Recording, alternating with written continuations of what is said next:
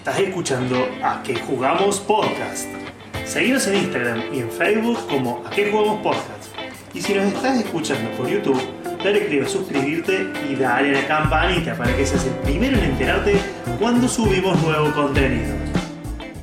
Buenas noches, damas y caballeros, niños y niñas, señoras, señoras, señores, ¿cómo están? Bienvenidos a una nueva edición de A qué jugamos podcast. ¿Cómo están? ¿Cómo estás, Coy? Buenas noches. Muy bien, muy contento. Un programa más juntos con un montón de invitados. Vamos a hablar de temas muy interesantes, pero es hasta ahí donde llego yo. ¿Cómo estás vos, Pablo? Yo bien, por suerte. Aquí ando muy emocionado también de, de participar de una edición de que jugamos, nuestro programa 6. Eh, nuestro programa número 6, así es. Seis. ¿Cómo están, muchachos? ¿Qué tal? Bien, ¿Le han bien. pasado bien? ¿Todo tranquilo? Bien, bien. Bien, ¿Vos bien. cómo andás? ¿Cómo están Bien. tratando la vida? La verdad que, bueno, eh, reacomodándome, continuamos en cuarentena, eh, así que vamos alargando los proyectos, proyectos de laborales, proyectos de familia y obviamente proyectos de ocio y de juego, que es lo que Claro. tiene a todos, nos trae a todos a este hermoso programa. ¿Sabes qué? Hablando de juegos, eh, me están mirando finitos mis dos compañeros porque les estoy debiendo un par de sesiones de juego online. Pero más allá de eso, eh, me quedé pensando en algunas cosas. Revisando qué quería dirigir, porque dije, bueno, debo dirigir eh, AD&D, Advanced Dungeons and Dragons, es lo que debo, es el deber ser. Pero, pero dije, pero también ten- tengo ganas de dirigir otras cosas. Y me puse a chusmear y les traigo un, un lindo, un lindo temita para que hablemos, a ver cómo la ven A ver. A ver, a ver. lugares comunes o temáticas comunes de juegos de rol. ¿A qué me refiero? El juego de rol por antonomasia, el padre de todos los juegos de rol, el que le debe, a quien todo le debe gratitud eterna, es nada más y nada menos que Dungeons and Dragons. Sí. Ni más ni menos. Creo que nadie lo va a discutir. No, no, ahí Probablemente no. Te puede gustar o no, pero sacarle el No se crédito. discute. Ah, No se Eh. discute. Juego de rol por antonomasia. Y eso, y eso lo que tiene es un tema, que es la fantasía épica, la espada y brujería, como le quieramos llamar. Sí. Fantasía heroica, Esa es Eh, la que me gusta a mí. Fantasía heroica. fantasía heroica. Eh, y eso ha marcado claramente una línea que viene desde hace 30, 40 años, que obviamente se reitera. A ver, tenemos miles de ediciones de Dungeon, tenemos Pathfinder, tenemos... ¿Qué más tenemos? Tenemos Señor de los Anillos, tenemos un montón de juegos, World. Rune Quest, Stormbringer. Rune mil juegos ambientados en, en ese entorno. Pero después hay otros entornos, porque también es bueno, che, para la fantasía no es lo único. Y, y Ah. estuve, estuve como un relevo, a ver, y, y me ha quedado un género en el tintero. Pues, por ejemplo, tenemos horror, terror, hay rolete. Empezando por Chulu, Coy sabe mucho. ¿no? Mundos de Tiniebla, que podemos decir si que sea horror o no, pero bueno, pongámosle que está Eh, ambientado. Depende de quién lo mastería, creo. Claro. Bueno, sí, pero intenta. Pero intenta. califica, califica, me parece Sí. que califica, sí. Eh, Está en el nombre, por lo menos. Eh, Cult, por ejemplo. Cult, también. Cult, por Sí. ejemplo. Tenemos, bueno, tenemos sin ir más lejos, Aquelarre, tenemos, ¿cómo es que se llama? Ars Mágica, todo, todo un montón de sistemas que van más por la zona de lo Sí. oculto, ¿no? Tenemos juegos de acción, ¿sí? Hay juegos de acción, aunque no son... Pero el que me ha quedado a mí eh, dando vuelta, que yo estuve buscando un sistema, por ejemplo, y, y el que encontré es un dolor de cabeza.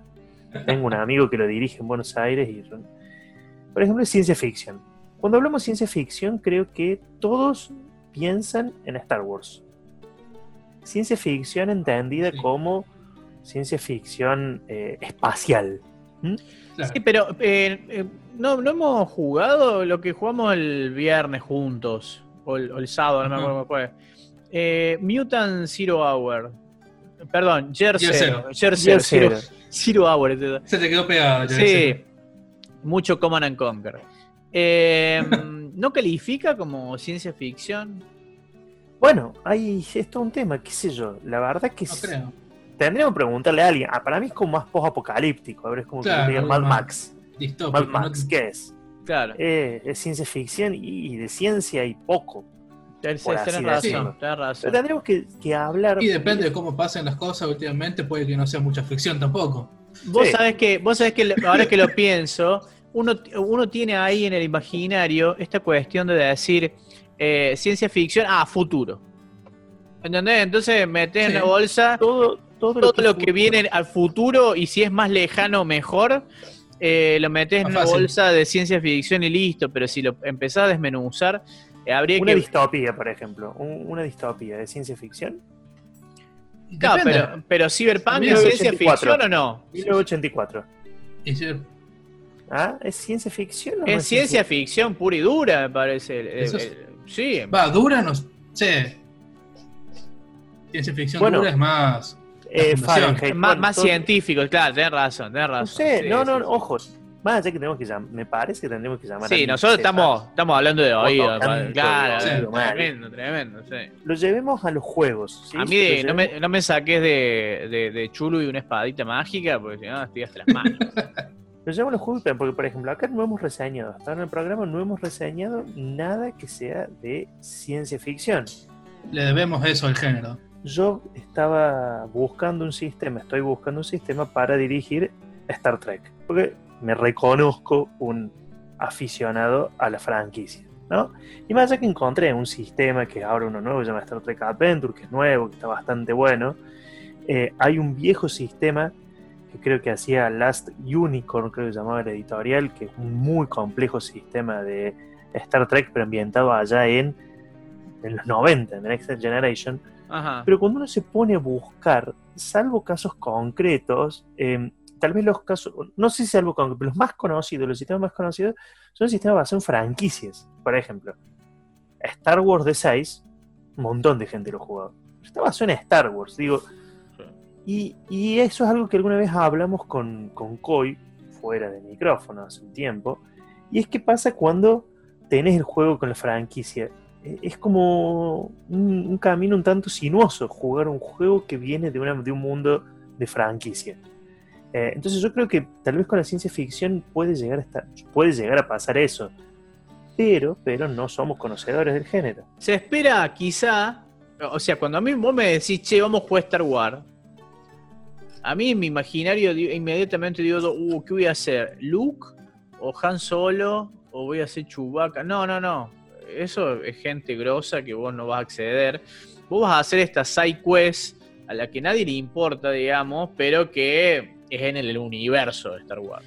Cuando ya está re- relatada la historia, me parece complejo por ahí, y, y bueno, eso creo que ya depende mucho del director de juego. Es la muñeca del máster. Claro, que te pueda hacer una aventura eh, con el espíritu del- de la franquicia, como decís vos, que eh, se pueda eh, sentir en el aire, digamos, que estás en ese universo y que estés haciendo una aventura súper interesante, dinámica, trepidante o como quieras llamarle, sin ser los protagonistas de la, de la franquicia, digamos, ¿no?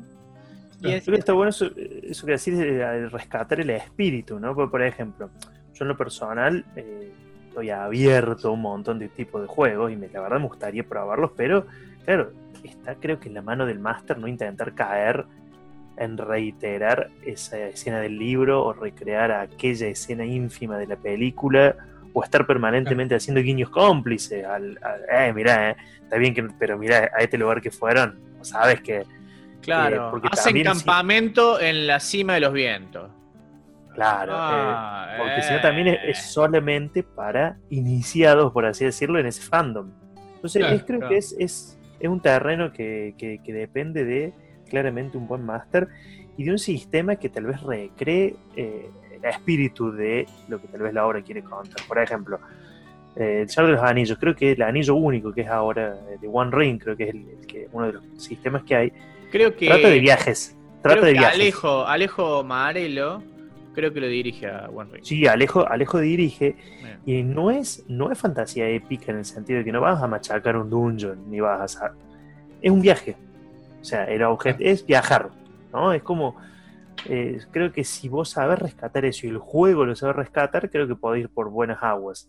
Ajá. Pero podés caer en aguas pantanosas si el juego lo que intenta, el sistema, ¿no? Más allá del más, lo que intenta el sistema es tratar de recrearte la escena, la película, la temática, y se quede en eso, en ese lore, ¿no?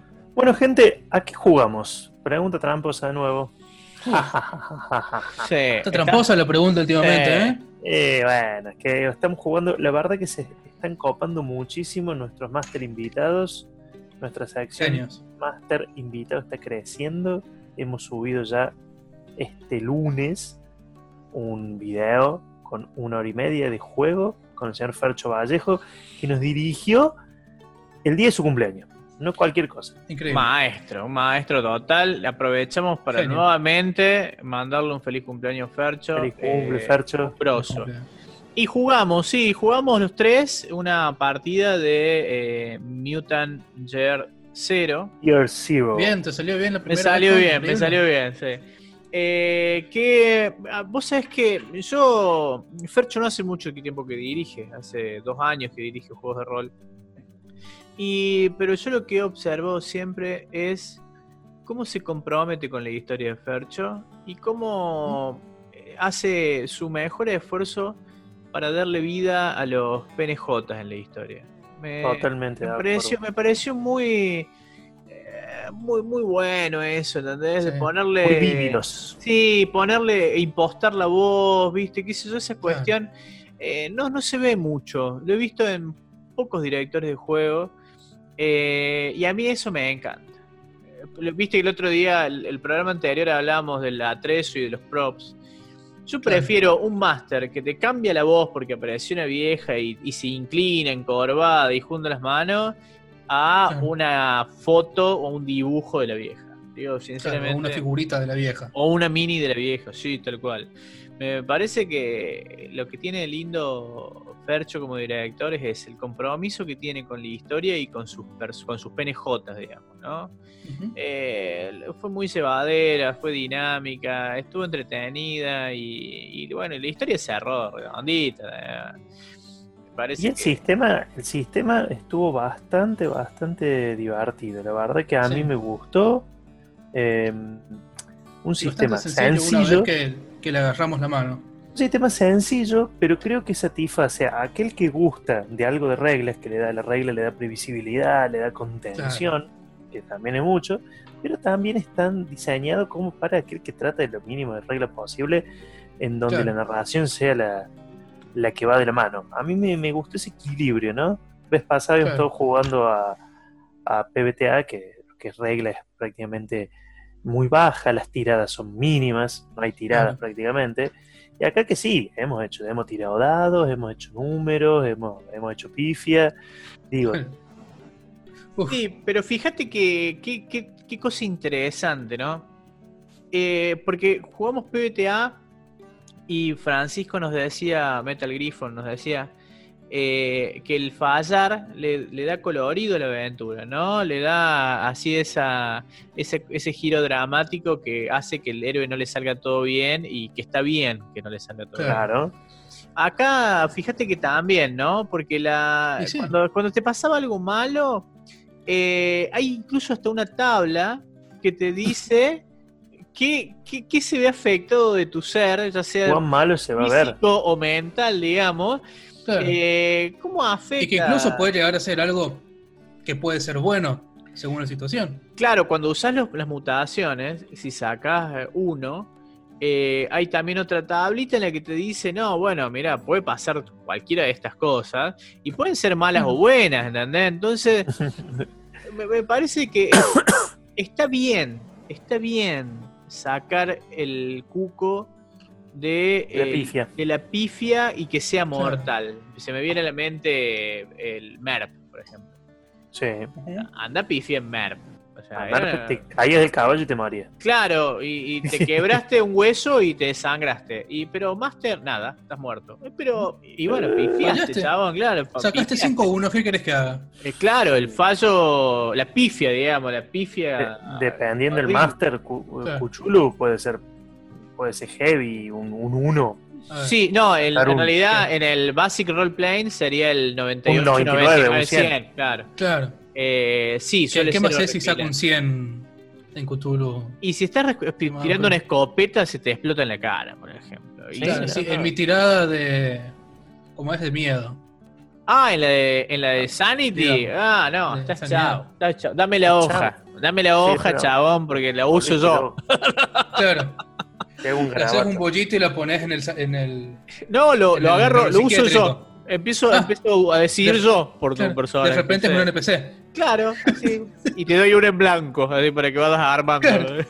Sos ese policía que está allá. Claro.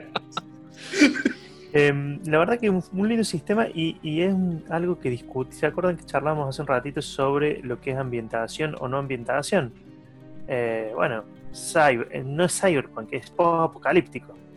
Claro, sí. Post-apocalíptico, eh, un- Sí. Distopia. A mí, a mí me recordó un poco al Stalker. No sé si lo han jugado en el PC. Sí, por supuesto, sí.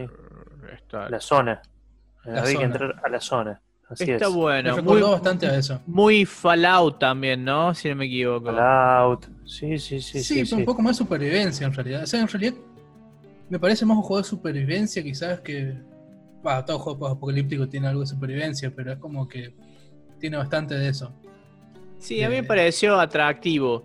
Eh, mm, y el elemento mutaciones también me pareció bastante bueno. ¿Sabes qué, qué quería decir también?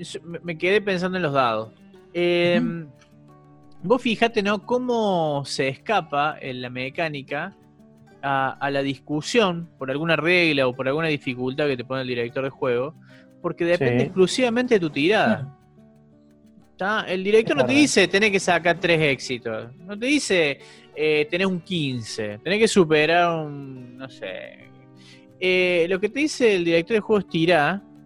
Y es tu tirada la que determina el éxito o el fracaso. Contra nada de lo que te pueda hacer a poner el director de juego.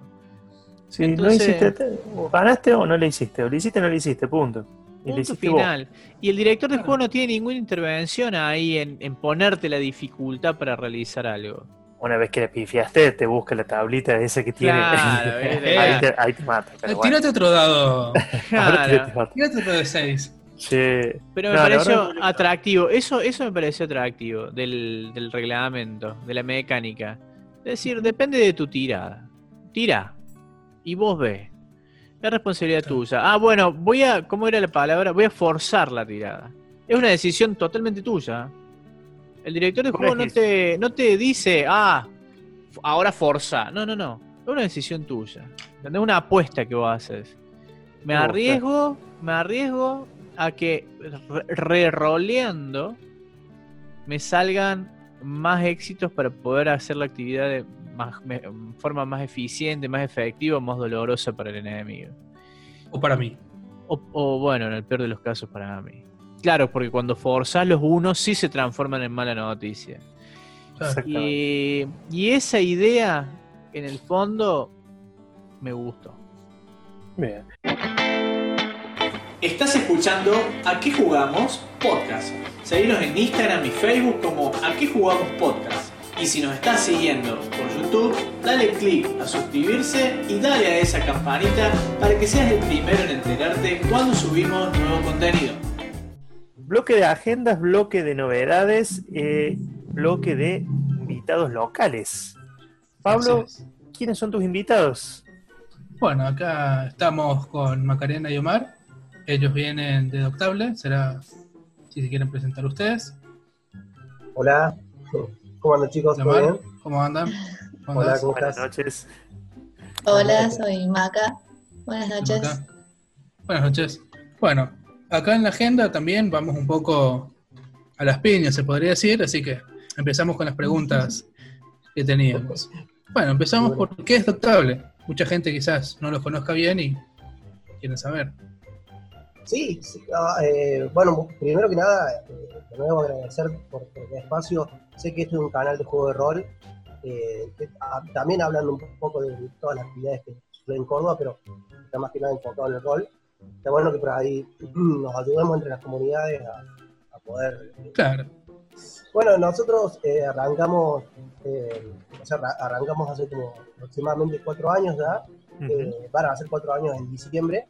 Y bueno, nosotros, eh, o sea, Doctable es un club de juego de mesa de Córdoba, somos básicamente un grupo que tiene interés común por el mundo del juego de mesa y con objetivo la difusión básicamente lo mismo, ¿no?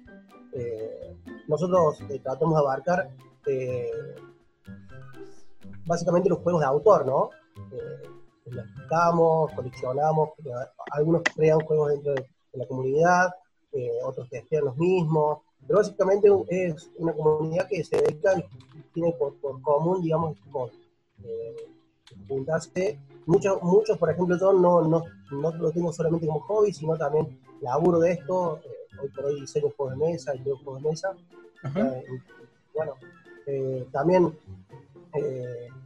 nosotros nos juntamos dentro del club, pero también fuera del club, porque se forma una como, comunidad y no tan solo eso, sino también un poco eh, se empiezan a hacer amigos, eh, juntadas extraoficiales fuera del club, y está bueno porque empezás a juntarte con gente que tiene los mismos intereses y conoces gente que tiene los mismos intereses. De hecho, nosotros todos arrancamos, creo, de la misma manera, ¿no? O sea, queriendo jugar con alguien, pero no teniendo con quién jugar. Y, y Claro. muchas de las personas que se llegan al club es porque justamente no tienen alguien con quien jugar y compartir esa, esa pasión, digamos, ¿no?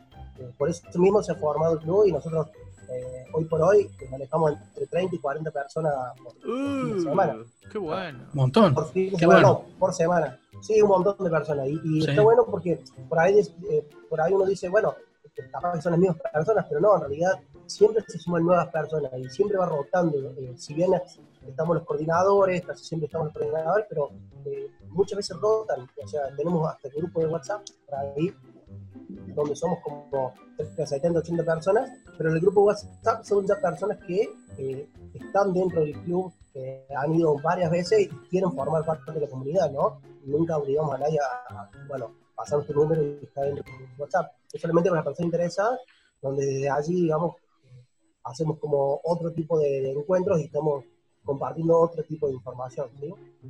Qué bueno. Las juntadas ¿Y qué- oficiales son, son dos veces a la semana, eh, casi Ah, siempre dos veces. eh, a, a partir de... Sí, los lunes bueno. y los sábados. O sea, e- esa venía siendo nuestras eh, juntadas oficiales cuando no estaba la pandemia, obviamente, ¿no? No, Eh, y empezaban a partir más o menos de las 20 horas eh, hasta las 12, 1 de la mañana, según el lugar donde donde estuviese. Hemos estado en varios lugares y nos fuimos adaptando a los lugares que nos prestaban o que nos salían el, el espacio para, para poder funcionar con el club, ¿no? Qué bueno. Che, eh, Omar o Maca, eh, ¿qué suelen jugar en, en Toctable cuando se juntan? Cuando se juntan? Y tenemos una variedad de juegos bastante amplia. Eh, Suelen ser juegos rápidos en general cuando hay mucha gente nueva, juegos más sencillos, más aparte, más de pasar un buen rato en ese momento, digamos. Claro. Pero también tenemos otros juegos mucho más largos, un clásico que la mayoría de la gente conoce es Catán o Carcassonne, Claro, que son como claro. juegos como para ir iniciando a la gente. Claro. Sí, tenemos Eh. mucho. eh, la idea puntualmente es que, la gente, o sea, como coordinadores, nuestra, como entre paréntesis, ¿no? obviamente misión, es que la gente que venga eh, se vaya adaptando y vaya entrando al, a- al- al mundo de los juegos de mesa eh, y que su entrada, digamos, sea por lo menos, tenga una, eh, un proceso que no sea avasallarlo con, con juegos donde obviamente tengo que pensar dos horas porque va a salir corriendo. O sea, en la primera reunión Claro. no quiero ver más. Entonces la hacemos como que sea más amena, le vamos, eh, lo vamos como incorporando conocimientos de, mecánicas le van a ser mucho Claro. más fácil y digeribles para que el día de mañana, si quiere afrontar un juego un poco más complicado o pensar un poquito más, eh, estemos como ya más eh, ducha en, en este espacio, ¿no? Claro, Qué bueno. excelente. Y estaban hablando recién de las veces que se juntaban bajo situaciones normales y eso. Y por eso les quiero preguntar ahora qué actividades o propuestas tienen ahora que justamente no nos podemos juntar en algún lugar y estamos todos quedando en nuestras casas. Sí. Sí, tienen. Eh, sí, bien. eh, seguimos, nos seguimos juntando, juntando entre comillas, a jugar eh, por distintos tipos de plataformas. Hay varias plataformas que son gratuitas, como es Board Game Arena, Yucata, eh, Botellux, o también está por Steam, está Tabletop, que permite Sí. jugar juegos que la gente va subiendo o también probar prototipos que alguien quiera crear, digamos. Muy bueno. Bien. Estas juntadas las vamos armando ya sea por WhatsApp o también se armó un servidor de Discord que nos permite, que hace todo como mucho más fácil porque es ir comunicándonos por voz. Además de que en el mismo server tenemos eh, una rocola de música, eh, un bot Ah, musical qué bueno. Claro. y un Ah, bot del código secreto de palabras, no sé si alguno lo conoce, que es también como para ir Claro. Sí. jugando. Está Ah, bueno. Bueno, todos esos, eh, todos esos links después nos los van a pasar y los vamos a dejar en la descripción del video para que la gente se sume. Para contactarse y sumarse. Ah, sí. Sí, bárbaro, bárbaro, sí. Más más que nada la idea puntual de, de este. O sea, no, no tenemos un horario de, de reunión, ¿no? O sea, no, no es que nosotros decimos, Claro. A tal hora vamos a juntar. Sí tratamos obviamente de los lunes a partir de las 20, sí estar los coordinadores, por lo menos eh, algunos de estar como dispuestos a que si alguien entra, poder jugar, porque ese es el horario puntual, digamos, de las reuniones de Octable. Pero Claro. eh, el día hay mucha gente que se conecta, no sé, un ratito a la tarde, cuando tiene tiempo, hoy por hoy, eh, la- la- estar acá, digamos, con esta, con esta cuarentena nos hace como un poco eh, distorsionar, digamos, nuestros horarios, entonces yo, yo podré a las 12 de la noche, otro podrá a las 2 de la tarde, y así Claro. lo vamos adaptando, digamos. Y lo bueno es que Bien. al ser una comunidad donde vos, un grupo donde vos tenés mucha gente que se va conectando, podés ir hablando y decir, che, nos juntemos, jugamos tal cosa, y de repente entras y empezás a jugar con gente que, que por ahí podés comunicarte por el Discord. Está bueno que, que además de solamente compartir la pantalla, también puedas tener, no sé, por ahí entre turnos ir hablando de la vida misma. Claro. pasar, digamos. Claro. Qué bueno. Como, suele, como es cuando uno está jugando En una mesa. eh, frente a frente. Sí, en una mesa mesa física. tal cual. Sí, sí, tal cual, tal cual. Es Lo, lo- lo más parecido que, que hemos encontrado para una mesa física es justamente poder conectarnos por Discord. Claro. Qué bueno. Buenísimo, Eh, chicos. Bueno, y el- lo último que les queríamos preguntar es, ya una vez que se normalice todo esto y podamos ir a su lugar y podamos ir y juntarnos en Doctable, eh, ¿puedo ir yo si no tengo ningún juego de mesa o no conozco absolutamente nada de, de los mismos? Sí, lo único que jugué en toda mi vida fue ajedrez, por ejemplo, O, o el ludo. o el ludo. Sí, Chin- totalmente. Chinchón. hecho, Yo como- chinchón. La idea del club es esa, es poder crecer dentro de la misma comunidad y poder difundir esto de los juegos de mesa. Entonces, a no tener miedo, si nunca como jugaste nada, si no conoces absolutamente nada, tranquilo, para eso estamos los cordis. Te vamos a armar una mesa, te vamos a explicar los juegos y vas a pasar un re buen momento. Muy bueno. Buenísimo. muy bueno. Excelente. De hecho, de hecho, a ver, por ejemplo, eh, yo nací y, me, y crecí, digamos, en realidad no, bueno, crecí básicamente jugando chinchón, truco, esos juegos, digamos, ¿no? Claro. No, no, eh, y, lo más, y, lo, y lo más como eh, raro que puede haber jugado en ese momento era como el test. Uno jugaba el Claro, test y era como que, wow, era un bicho raro, ¿entendés? O sea, como, Claro. jugabas rol, bueno, yo he jugado rol de chico, y era como un bicho raro, onda, eh, ¿qué onda? O sea, eh, no- nadie conocía, ¿no? yo no, Claro. te pones a hablar con el 70-80% de las personas y, y nadie conoce nunca, por lo menos hasta el momento de esto. Hoy por hoy, eh, los juegos de mesas de autor, que son los que nosotros realmente estamos moviendo, eh, no, no son los, ni ajedrez, ni, los, ni las damas, ni backgammon, son Claro. juegos de mesa de autor que tienen una temática y una mecánica predeterminada y que muchas veces la, la mecánica y la temática van de la mano. Entonces, la, la- la idea es promocionar y eh, dar a conocer ese tipo de juegos de mesa que hoy por hoy no está muy, muy arraigada en la cultura argentina con los juegos de mesa, pero está como metiéndose un poquito más. Qué bueno. Buenísimo. Excelente. La verdad, me gustó mucho. Ya, ya me, estoy, me están empezando a picar el, el bicho acá. A Vamos a, ver, vamos a empezar a agendar. Excelente. Vamos a empezar a agendar. Eh. ¿Saben que nos quieren mencionar las redes sociales por las cuales nos podemos contactar? Igual van a estar en la descripción. Bárbaro. Sí, sí. Eh, ahí, sí, nos pueden contactar más a- por mucho Facebook. más. Sí. Eh, nosotros estamos por Facebook o por Instagram. En. Facebook creo que somos Doctable y en Instagram somos doctable.ar. creo. Ujú. Ajá. No, punto CBA. Doctable Punto punto CBA. CBA. Ahora lo pasamos bien, sí. Dale. Bueno, muchas gracias chicos por traernos acá y contarnos un Por poco favor. acerca de este lindo club que es Doctable. Eh, y para promocionar un poco también. Sí, termina, mesa, termina, termina el distanciamiento y nos vamos a ver Y probablemente. nos vamos para allá. Sí, Vamos a ver ficha, amor Meples. Amor Meples. Nos acompañaron Macarena y Omar de Doctable en esta sección de agenda, contándonos un poco Sí. sobre el club de juegos de mesa de, de Córdoba, el club de juegos de mesa de Córdoba que es Doctable. Chicos, muchísimas gracias, buenas noches. ¿eh? Muchas Gracias a gracias. ustedes, chicos. Muchas gracias por el espacio, lo esperamos, nos vemos. Por favor, gracias a ustedes. Cerramos este bloque nomás. Estás escuchando A qué jugamos podcast. Síguenos en Facebook e Instagram como A qué jugamos podcast. Y si nos estás siguiendo por YouTube, dale click a suscribirte y dale a esa campanita para que seas el primero en enterarte cuando subimos nuevo contenido. Comenzamos con nuestra sección de reseñas, sección cargo de mi amigo Coy.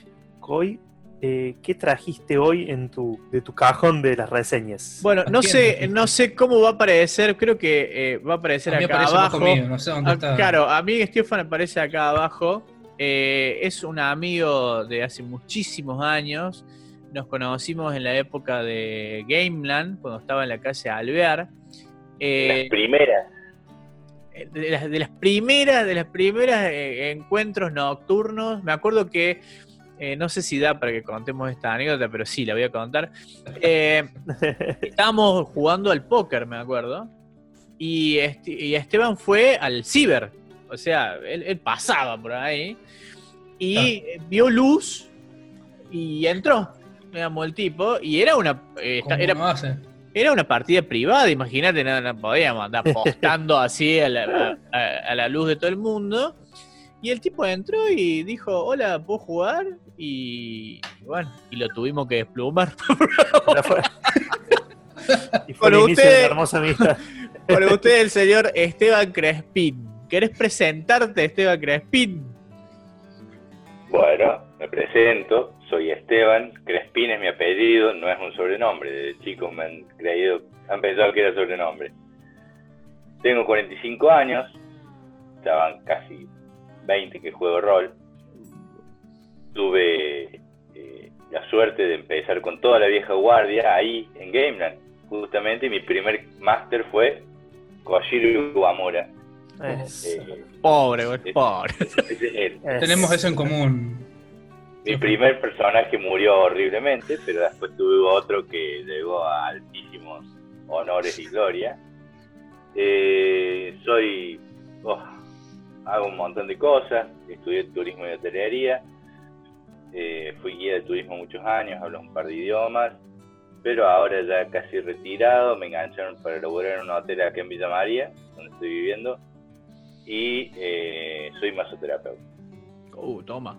Estaba casi, casi dedicándome cuando nos cerraron todo y acá estamos pagando alquiler sin laburar. Claro, Cosa de la vida. Dice, Qué cosa de la vida. cosas que pasan. Mira, fíjate qué coincidencia extraña, porque acá hay dos personas que empezaron a jugar rol conmigo y jugando Leyenda de los Cinco Anillos. Ah, ¿vos también te tocó eso? Mira vos qué, Sí, qué sí, loco. Los inicié. primer personaje fue un Bushi eh, de Fénix que murió horriblemente asesinado por un ogro con un tronco.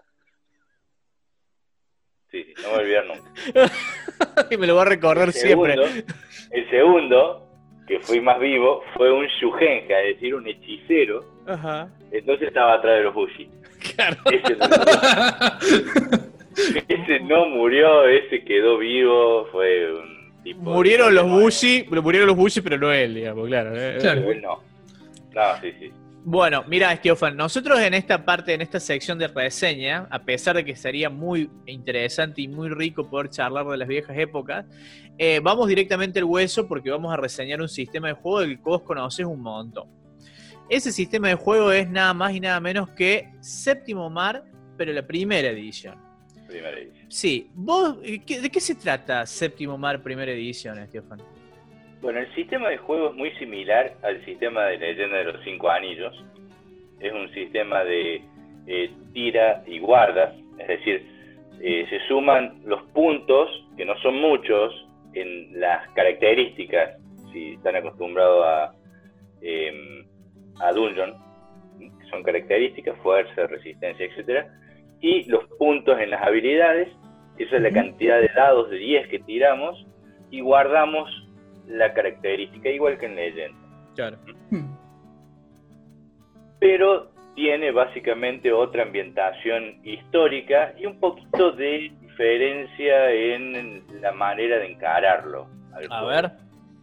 Es decir, Leyenda de los Cinco Anillos sucede en un mundo japonés, chino, coreano, medieval, fantástico. Sí. Etcétera. Esto, claro, es, eh, Séptimo Mar, técnicamente hablando, ocurre en un Europa renacentista fantástica. Ajá. Digo Europa renacentista fantástica porque al igual que leyenda, los nombres de las naciones son ficticios, muy similares a los normales, a los reales. Reales, claro. Montañe es Francia, Castilla es España, Bodacho es Italia, Avalon justamente es Inglaterra, Essen, que es hierro, es Alemania. ¿eh?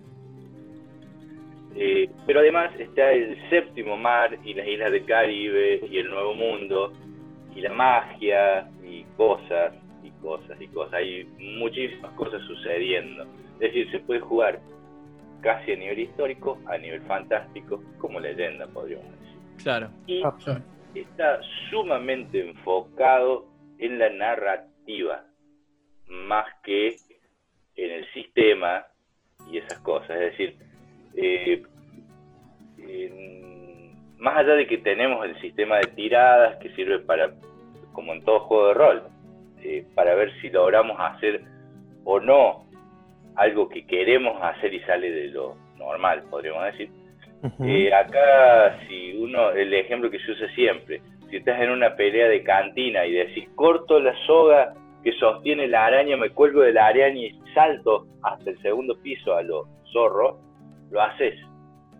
¿eh? A lo mejor te hago hacer una tirada simple, pero haces prácticamente todo lo que entre en el universo de duelistas. Pero vos me estás diciendo de que el jugador puede hacer aportes a la descriptiva, digamos, puede meter elementos a la escenografía.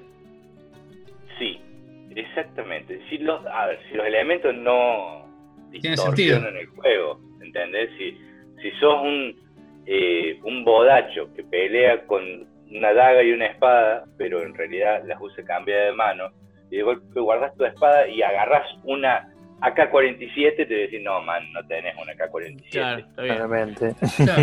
Te equivocaste de bar no juego. vas a agarrar un caballo. Borra- guardás la daga para tirarle un jarro de cerveza a tu enemigo para distraerlo, bueno, ahí sí te hago tirar una tirada de dona aire o algo para justamente tener éxito en la distracción, pero podés hacerlo, porque Claro. si estás en una taberna, hay jarras de cerveza. Y no AK-47. ¿no? Y no Exactamente. AK-47 de ninguna Claro. manera. Ni Tiene ninguna lógica. otra Kalashnikov, ninguna. Está bien. Nos hablaste un poquito de qué se trata, nos hablaste un poquito de cómo es el sistema de juego, la mecánica. Eh, como en leyenda tenés que superar una dificultad, sospecho. Sí, sí, sí, es como en leyenda, tenés dificultades eh, bajas, medias, altas y muy altas, eh, que van subiendo de 5. Y además eh, tenés eh, como... Son como eh, acciones extras o, eh, digamos, lo que sería una acción extraordinaria, vos te subís la dificultad para hacer algo mucho mejor de Ah, lo que era. Entonces, si vos Como sos un Leyendas también. tenés- claro, como si vos sos un tipo que tenés 10, 10 guarda 8, la dificultad de 30 es insólita para vos. Claro, entonces pan vos- comida. no existe eso. Claro. Solo estoy exagerando. Pero vos decís, le voy a cortar el botón para que se le caiga el pantalón y todo el mundo se ríe de él. Y bueno, Dificultad de 50. Pa, toma, la hago, No. pa, le corto el botón. Claro, no hay problema, Master, lo hago, digamos. Bueno, Claro. Estiofan, esta pregunta se lo hago a todas las personas que vienen a reseñar eh, un juego. ¿Por qué crees que debería jugar yo Séptimo Mar? Porque es muy divertido, como todos los juegos. Todos los juegos de rol, además. Pero es un juego.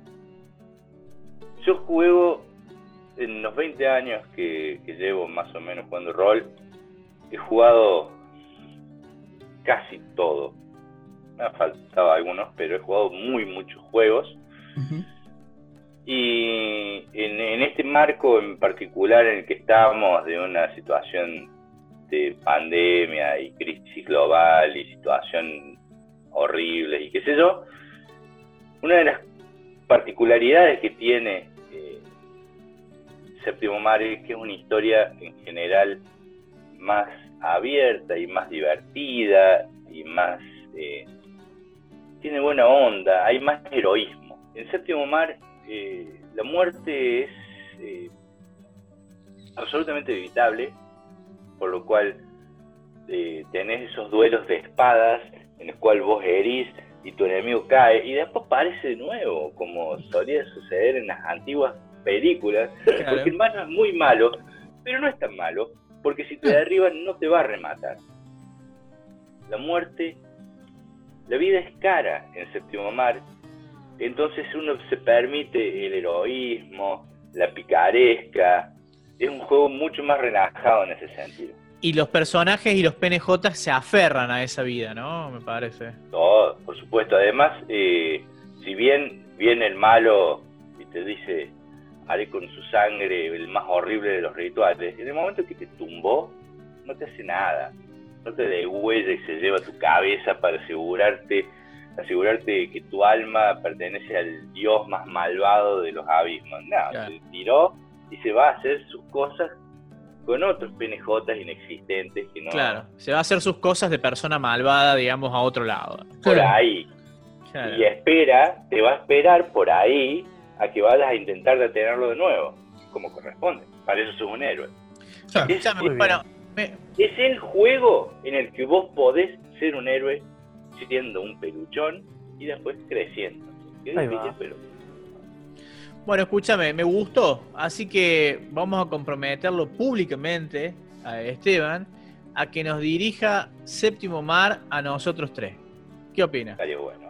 Estaría muy bueno, me gusta, ¿eh? Me gusta Bueno. esa...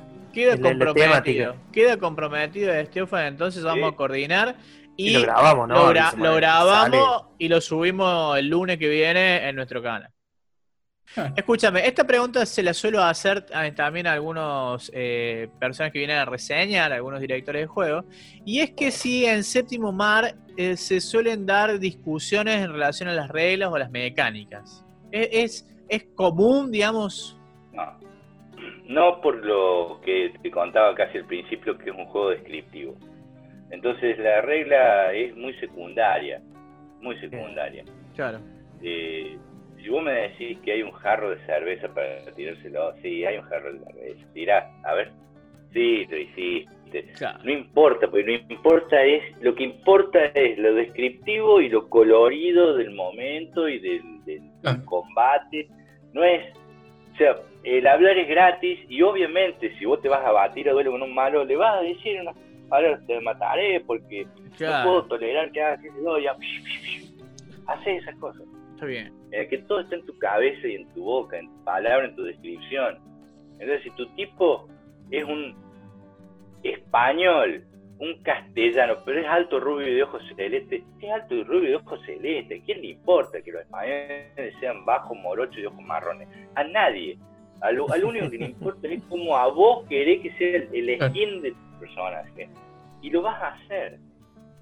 Ya no importa tanto la regla. Y eso es una de las cosas lindas de este juego. Bueno, yo estoy muy entusiasmado. No sé ustedes, Fede, Pablo. Yo me Sí, sí. gustaría en- próximamente que nos hagan Sí, sí, una, sesión demo y bueno, obviamente grabamos y lo subimos a nuestros especiales de Master Invitado. Bueno, Esteban, Sí. eh, yo sé que vos sos un tipo muy ocupado, no te queremos robar más tiempo. Acá. Soy masoterapeuta y de distanciamiento social, te recuerdo. Claro, es cierto. Bueno, pero acá, eh, en este momento, es cuando nosotros te damos lugar a vos, te damos el espacio, eh, el aire, para que hagas tus agradecimientos, promociones tus lugares, tus podcasts, tus grupos de Facebook, promociones lo que quieras. Eh, así que dale nomás. No, no, no tengo nada para promocionar. Acabo de poner un. No, es eso. Reíste, pero es así. Acabo de poner un gabinete de masajes acá en Villa María y estaba tomando turnos San Francisco, pero obviamente eso está suspendido. Estaba dando clase de tango, adivinen que no se baila tango ni en Buenos Aires. Claro.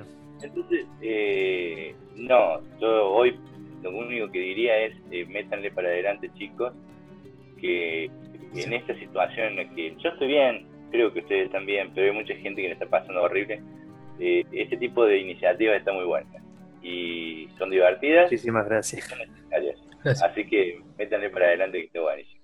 Bueno, muchas gracias. Gracias. ¿eh? Muchísimas gracias, Estefan, por las palabras. Muchas gracias. Muchísimas gracias, Estefan. Esto fue la reseña de Séptimo Mar, eh, primera edición. Eh, y bueno, está comprometido Estefan para dirigirnos en- próximamente en nuestra sección Máster Invitado. Muchísimas gracias y continuamos con nuestro próximo bloque. Estás escuchando A qué jugamos podcast. Síguenos en Facebook e Instagram como A qué jugamos podcast. Y si nos estás siguiendo por YouTube, dale click a suscribirte y dale a esa campanita para que seas el primero en enterarte cuando subimos nuevo contenido. Último bloque de nuestro programa, mi bloque favorito, como siempre digo, porque ¿Qué es será? el momento en que traemos a alguien a nuestro sillón virtual y, y le hacemos un ping-pong, un ida y vuelta de preguntas. Eh, esta vez nos va a acompañar Emanuel Rubio, game Hola. designer de Ecate Ediciones. ¿Cómo estás, Emanuel? Buenas Hola, noches. Manuel. Bueno, Manuel, Oh, muy bien, ¿cómo andamos? Muy Bien, bien, bien. por suerte. Eh, bueno, Ema- Acá paleando la cuarentena con todo lo que se puede. Está muy bien. ¿qué dice? Está muy bien, estamos tratando con esta, con estos programas de motivar un poco el yo me quedo en casa y que la, que la gente también busque alternativas para, para despuntar el vicio. Bueno, Emma, te hemos invitado para charlar un poco sobre vos y sobre tu, tu faceta principal como, como diseñador de juegos. Pero arranquemos por el principio, como quien dice, ¿te gustaría presentarte a vos, vos mismo a nuestra audiencia? Eh, bueno, ya que estamos, vamos a darle pie. Soy Emanuel Rubio, eh, game designer de Ecate Ediciones. Vengo diseñando juegos de mesa desde hace ya casi 10 años. Eh, juegos de mesa, videojuegos. Y me van a preguntar, ah, decime un hit. No, no tuve ningún hit. Hago un millón y medio de juegos, en algún momento la pegaremos. Claro. Hay que seguir Un momento. Eh, es el- es la, la magia de hacerlo más que nada. Claro. Claro, Eh. También, bueno, soy mucho de jugar PC, mucho de jugar juegos de mesa, mucho de jugar lo que haga juego, juego. Eh, bueno, también escritor, hice un libro de diseño de juegos justamente que publicamos con mi padre hace unos meses. Ah, mira. Y bueno, eso es un resumen de mi vida cortito. somos, somos la. Soy, me voy a hacer cargo, soy la columna chusma, ¿sí? Porque acá nosotros Mira. hemos invitado, nos gusta, ¿viste? Que hablemos de, de, de su faceta, de, de- de lúdica, diseñador, pero a mí me gusta, ¿viste? Ir más. Y yo siempre estoy, quiero saber cómo, cómo se inicia la gente, cómo se inician los juegos, en los juegos en general, en, en esta, en esta, no Sí, sé si sí, se llamarlo fanatismo, claro. sino pasión, ¿viste? ¿Qué, qué En mi- hace buscar un En juego? mi caso, muy particular, porque cada uno tiene sus historias y sus aventuras, yo empecé a diseñar juegos cuando era chiquito, pero por una cuestión de que no tenía juegos de mesa a mano. Ah, O sea, mira. saliendo del estanciero y el truco o esas cosas, no tenía más nada. Entonces, eh, empecé a diseñar con una hoja los típicos juegos de la boca, los Ajá. típicos juegos de, de estancieros, inspirado en lo poco que conocía. Claro. Bien. Eh, y después comencé a conocer un poco más el mundo cuando conocí el juego de cartas de Pokémon. No sé si lo han visto, el TCG. Sí, sí, sí. Sí, sí, sí. Bueno, ese fue como que me hizo un what the fuck, hay algo más que el truco en cartas. Y sí, había algo más que el truco en cartas y después fue había algo más Magic. en juegos que ¿Vos podés creer que Magic fue lo último que jugué? ¿En serio? Sí, sí, Magic Pero- lo pateé un tiempo inmenso, es más, hice dos juegos de, me- de cartas en el medio antes de conocer Magic. Ah, mirá. Sabía que Mirá existía. vos, qué Qué guarda, loco, eh. qué loco. Estaba Eh, ya lejos. Eh, Sí, sí, estaba todo el mundo, juega Magic, juega Magic. Bueno, algún día, algún día, algún día, algún día. Claro. Y siguió pasando porque siempre había un juego nuevo en el medio. Claro. O sea, qué sé yo, por ejemplo, sé que después del de Pokémon pasé el de Digimon, era como decantado. Después eh, Yu-Gi-Oh, todas esas cosas. Y después de la nada conocí el juego este de Cthulhu, el... No es el Mansion of Madness, el otro. Ay, sí, salió- Horror. Horror. Arkham Horror. Horror. Horror. What the fuck, mira todas estas cosas que tienen los juegos de mesa. Así que bueno, fue más, lo mío fue por eso, por crear, por inventiva de que me gustaba inventar juegos y conocer mecánicas y cosas nuevas en el camino. Así que Oh. también me pasaba eso, diseñaba un juego de cartas antes de conocer a los padres de los juegos de cartas, o hice un juego de rol antes de conocer Dungeon and Dragon, así que Epa. Epa. era cuestión justamente, ¿viste? dicen que la falta de algo aumenta mucho la creatividad y bueno, uno Sí. termina decantando en crear cosas que ya están creadas, pero bueno, Claro. entretenidas. qué interesante eso, porque uno muchas veces busca la inspiración o el homenaje de lo que conoce, no, pero no, sacarlo de, la galera, como quien dice, es muy, muy, muy loco. Muy eso, interesante, ¿no? muy interesante. Y Sí, sí, vos sí. Lo, traji- lo trajiste vos colaboración, le tengo que preguntar, porque acá tenemos los tres un alma, un alma muy rolera. Eh, ¿Jugás también juegos de rol? Sí, ¿O has sí, sí, jugado? sí. ¿Si jugás? Soy ese, soy también ahí particular, lo sé, no me odien, pero soy one shotero, o sea, me gustan las sesiones que se asesinan y culminan en el día por una cuestión de que mis tiempos son caóticos, mi vida misma es muy caótica, no puedo planear nada ni el día siguiente.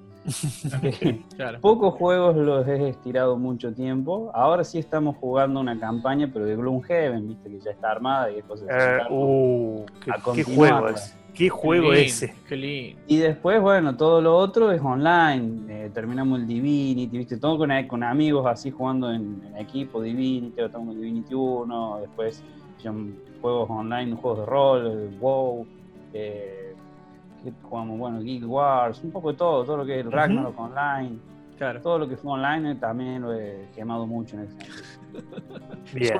Somos varios, somos varios. No sos el único. Y, y de todo esto, ¿no? Que vos has ido experimentando, que has ido diseñando en el camino y que has ido probando.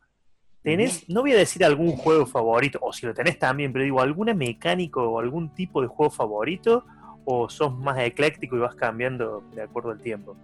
Soy loquito, más de que cambiar por, por el tiempo, soy lo que me gusta experimentar y los juegos experimentales.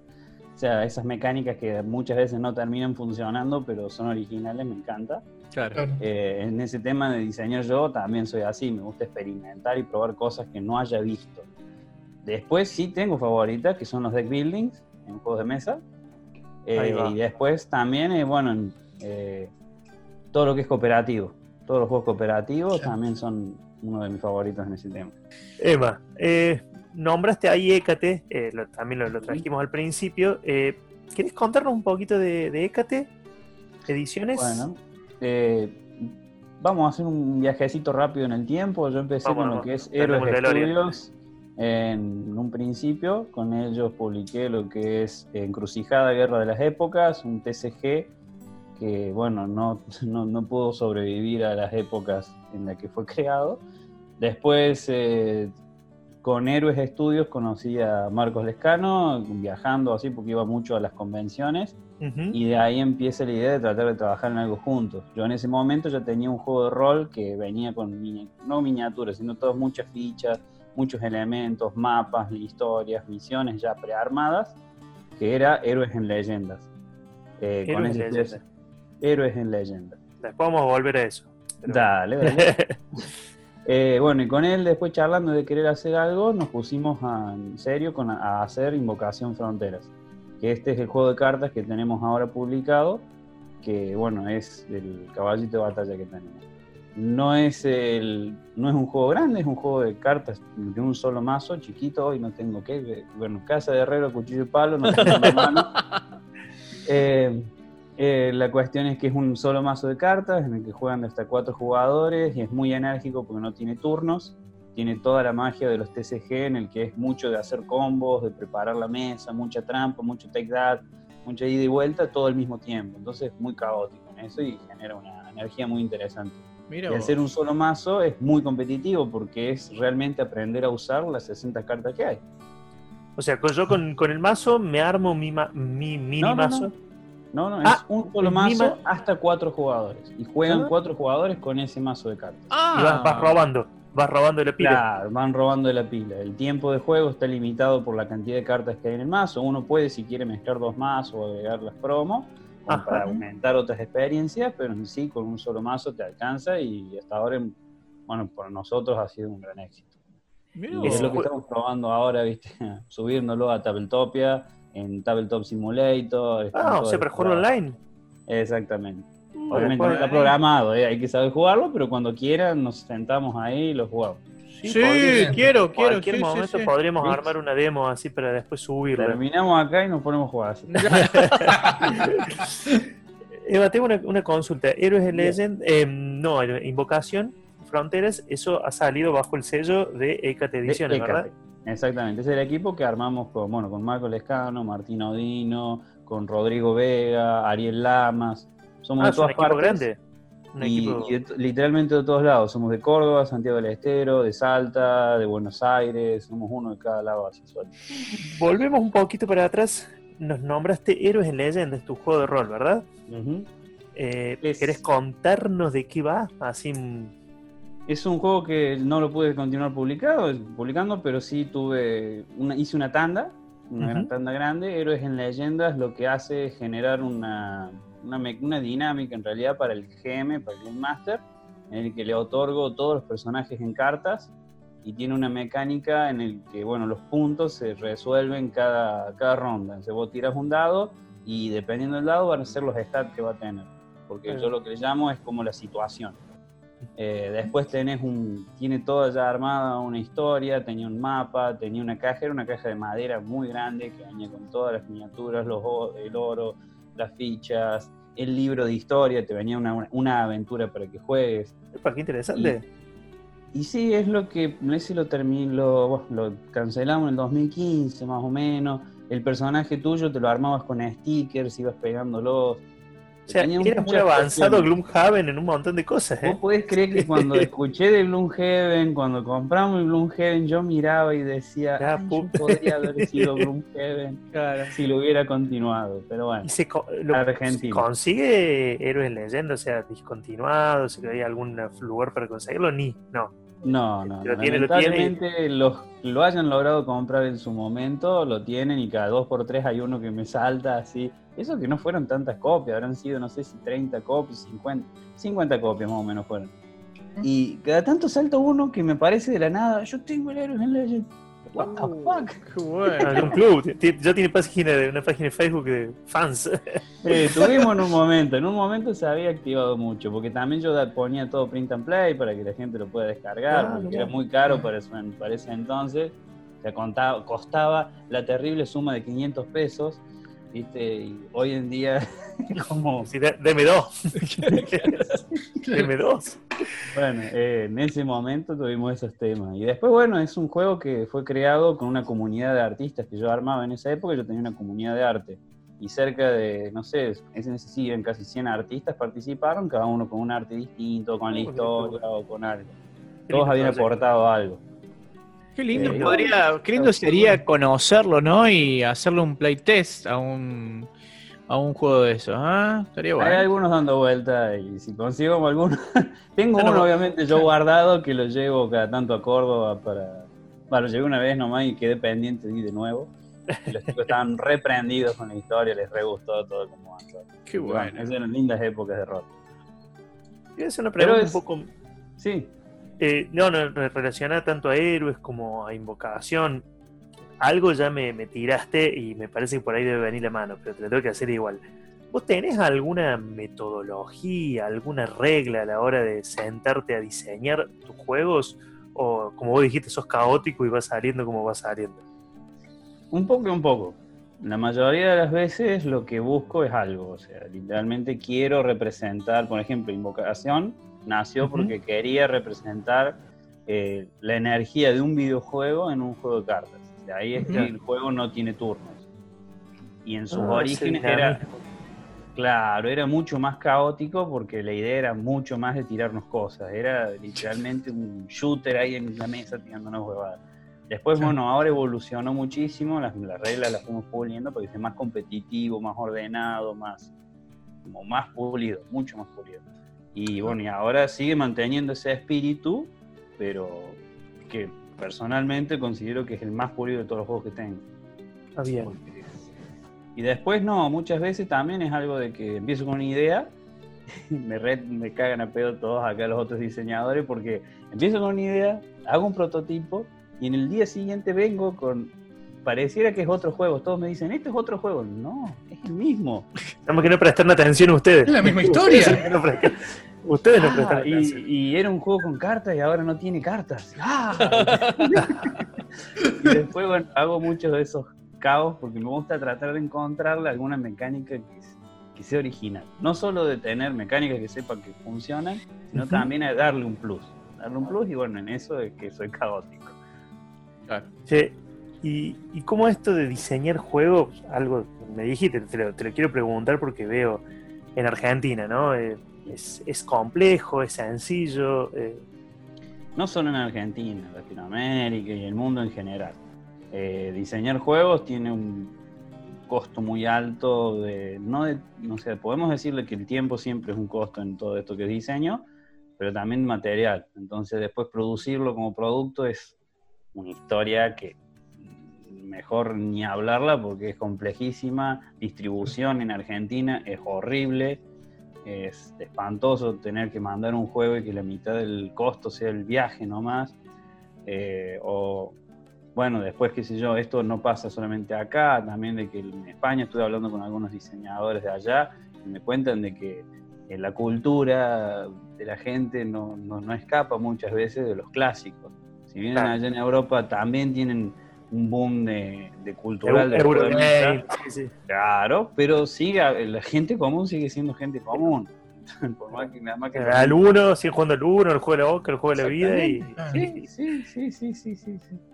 Entonces pasan esas cuestiones así que eh, se multiplican al estar acá en este, en este país en Argentina. Pero igual es algo que está creciendo muchísimo, a un paso aceleradísimo. Están naciendo muchísimas editoriales que cuando yo empecé eso era un, un sueño.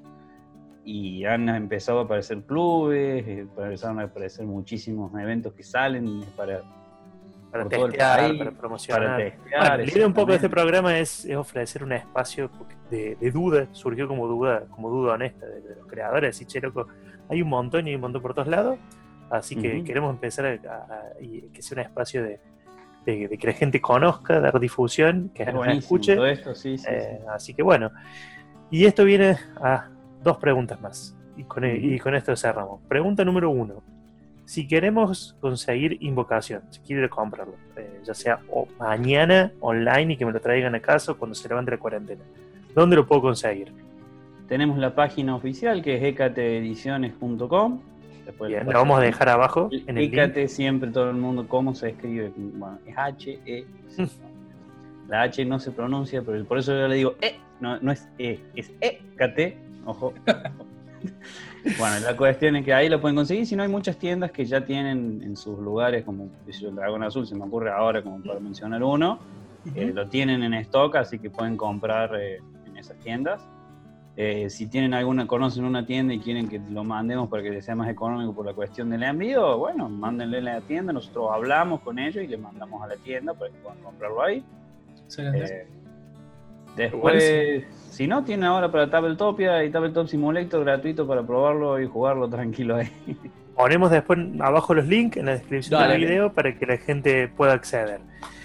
Emma, eh, este último ratito de la entrevista es tuyo, te damos el aire para que promociones, invites, agradezcas, Dale. todo tuyo.